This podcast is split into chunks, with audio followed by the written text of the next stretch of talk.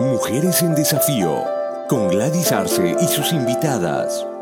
Un espacio con contenidos relacionados para ti, mujer, que estás buscando respuestas a los nuevos desafíos en un tiempo de grandes cambios. Hola, les habla Gladys, una vez más con ustedes para traerles otro episodio. Hoy hablaremos un poquito acerca de la gratitud, la ingratitud. Bueno, veo con frecuencia personas que no tienen el hábito de dar gracias. Creen que todas las cosas son por su propio esfuerzo y capacidad.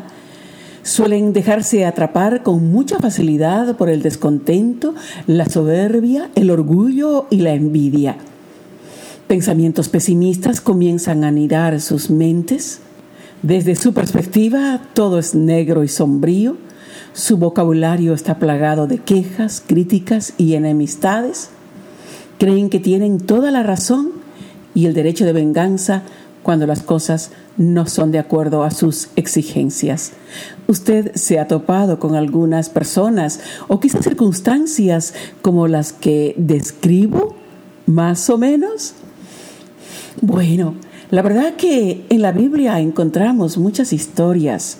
Por ejemplo, Lucifer, quien fuera el querubín arcángel favorito de Dios, el más glorioso y bello, exaltado sobre todos los demás arcángeles y ángeles del cielo quien fuera el director del coro de ángeles que adoraban y cantaban alabanzas a Dios, al que además se le fue conferido toda autoridad y poder. No se conformó con los altos privilegios de su estatus y posición, sino que ambicionó la posición del que lo había favorecido. En lugar de ser agradecido, traicionó la confianza depositada en él. Por su ingratitud, su corazón se llenó de orgullo y arrogancia quiso igualarse al mismo Dios y derrocarlo para ocupar su lugar. Pero a pesar del poder que tenía, solo él no podía hacer mucho. Entonces conspiró para que todos los ángeles se rebelaran contra Dios. Logró convencer a una tercera parte de ellos. Su propósito fue ejercer el gobierno sobre todo lo creado por Dios, así usurpar el trono soberano del Creador y reinar sobre todo lo existente. Así, aquel hermoso querubín se convirtió en el causante de la primera revuelta de proporciones cósmicas. Pero no se salió con la suya, sino que consiguió ser echado y exiliado del reino de Dios y ser despojado de sus privilegios, aunque no de los dones, talentos y capacidades con los que fue dotado por Dios. Dones que Lucifer los convirtió para el mal.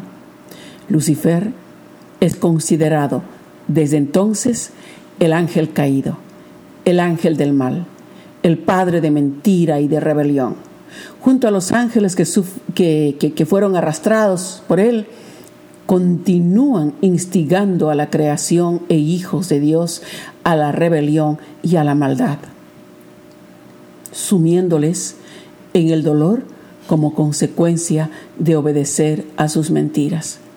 Esa es la razón por la que vemos tanta ingratitud en muchas personas. Pero Veamos la descripción que hace el profeta Ezequiel precisamente acerca de cómo era el ángel preferido por o favorecido por Dios en ese entonces. Así ha dicho Jehová el Señor. Tú eras el sello de la perfección, lleno de sabiduría y acabado de hermosura. En Edén, en el huerto de Dios estuviste de toda piedra preciosa era tu vestidura, de cornerina, topacio, jaspe, crisólito, berilo y ónice. de zafiro, carbunclo, esmeralda y oro. Los primores de tus tamboriles y flautas estuvieron preparados para ti en el día de tu creación. Tú, querubín grande, protector, yo te puse en el santo monte de Dios. Allí estuviste en medio de las piedras de fuego, te paseabas. Perfecto eras en todos tus caminos desde el día que fuiste creado, hasta que se halló en ti maldad. A causa de la multitud de tus contrataciones fuiste lleno de iniquidad y pecaste, por lo que yo te eché del monte de Dios y te arrojé de entre las piedras del fuego, oh querubín protector, dice Ezequiel 28, 12 al 16. De la misma manera, la falta de gratitud lleva a las personas a no valorar lo que tienen. Disconformes con lo que tienen, ambicionan más. Pierden la cordura en su razonamiento y su entendimiento se entenebrece. La ambición ha llevado a muchas personas desde la antigüedad a tomar decisiones que luego lamentaron. Casos similares vemos en varios pasajes de la Biblia, como enseñándonos las consecuencias de la ingratitud. Por ejemplo, la historia del hijo pródigo en el Antiguo Testamento es otra muestra de ingratitud. El hijo menor pidió su herencia antes de tiempo. Ambicionaba su libertad y gastar a su manera la herencia que su padre tenía para, para ambos hijos. No era producto del trabajo de los hijos, era el producto del trabajo de su padre. Aunque en el tiempo indicado los hijos serían dueños de todas las propiedades de su padre. El hijo menor no quiso esperar el tiempo y se apresuró a reclamar su supuesto derecho. La historia dice que él despilfarró todo lo que tenía y quedó en la calle. Tuvo que volver humillado a la casa de su padre porque no tenía dónde dormir ni qué comer.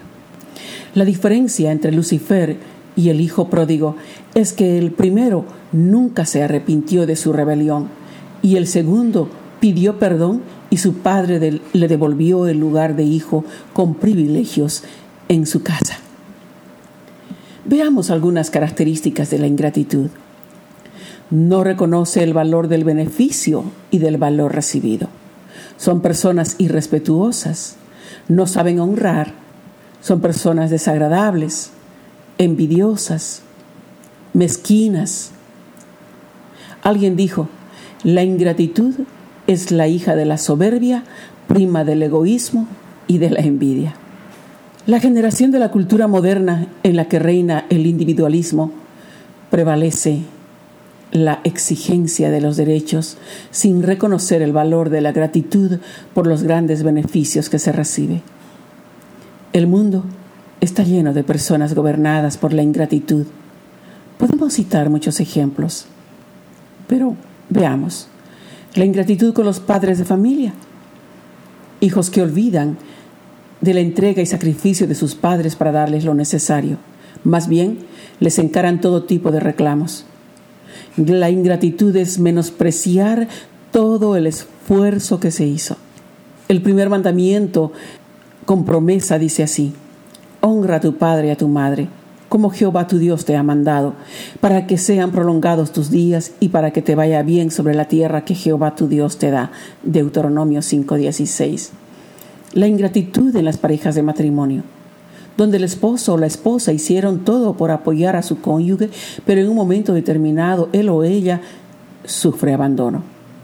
En lugar de valorar el apoyo recibido para alcanzar metas de estudios profesionales o mejor calidad de vida, pues con frecuencia se escuchan casos especialmente de esposas que ayudaron a sus esposos a continuar estudiando hasta que terminen sus estudios con la esperanza de mejorar la situación económica de la familia. Una vez que lograron graduarse, abandonan a la esposa por una más joven. O viceversa. El esposo que apoyó a su esposa a lograr una carrera, alcanzada la meta, menosprecia a su esposo y se va con otro varón. La Biblia dice, todo el que repudia a su mujer y se casa con otra, adultera. Y el que se casa con la repudiada del marido, adultera. Lucas 16, 18. Falta de respeto a las autoridades, especialmente a las policiales o de tránsito, quienes eh, están día a día en nuestro camino. Ellos cumplen el trabajo de resguardar el orden y la seguridad de los ciudadanos. Si no existieran ellos, la vida sería un caos. Muchos más accidentes de los que tenemos. Los accidentes se dan más por descuidos o irresponsabilidades de, de conductores. Deberíamos estar siempre agradecidos por el servicio que ellos cumplen y orar por ellos, como dice la palabra en 1 Timoteo 2, 1 al 2. Exhorto ante todo a que se hagan rogativas, oraciones, peticiones y acciones de gracias por todos los hombres, por los reyes y por todos los que están en eminencia, para que vivamos quieta y reposadamente en toda piedad y honestidad. Respetar las leyes y orar por los gobernantes es un principio de sabiduría y orden. Veamos la ingratitud con los amigos. La relación de amistad con otras personas es una conexión muy importante para cada ser humano y con muchos beneficios para, para la salud. Una persona amiga te brinda tiempo para pasar un buen momento, te presta atención para escucharte, te ayuda a mitigar el dolor que en, algún momento, en algún momento determinado. Con un grupo de amistades puedes compartir momentos de alegría, de diversión es tan importante valorar y cuidar la amistad. Una de las formas de cuidar es ser agradecida con las personas que Dios ha acercado a tu vida. Recuerda quién te ayudó, te animó con palabras de aliento cuando estabas necesitada o en la desesperación. Dios tuvo que enviar a alguien para socorrerte. Por tanto, valora y honra tus amistades, atesora tus amistades, no hables mal de ella.